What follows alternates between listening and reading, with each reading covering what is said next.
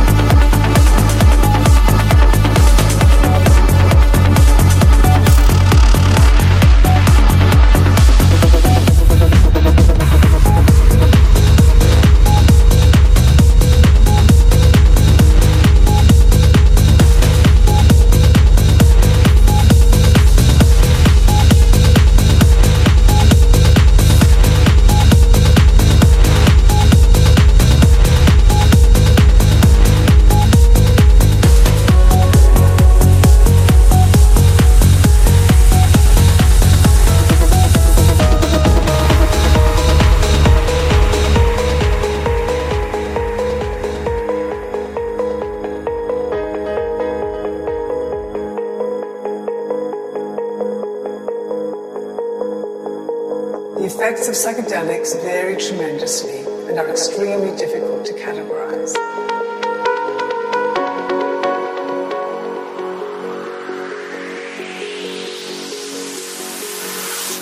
Psychedelics can affect different people, in different places, and at different times with incredible variation. Yet the effects of psychedelics are not completely arbitrary.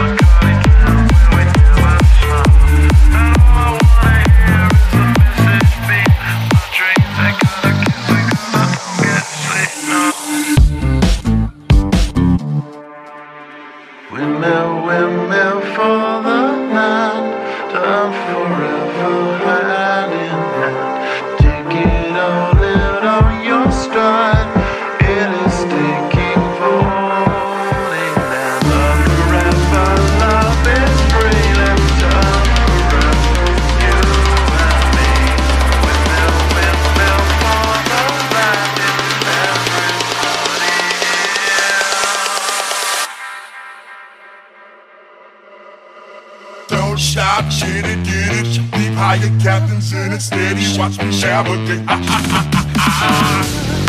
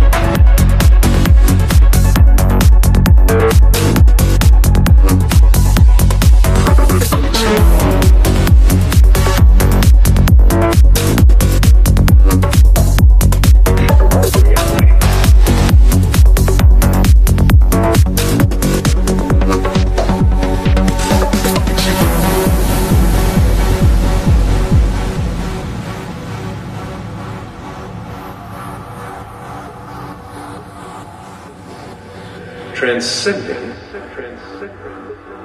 is blissful, blissful, blissful, blissful, blissful. The idea is to come back into activity and increasingly integrate and stabilize the experience of inner reality, inner silence, along with outer reality.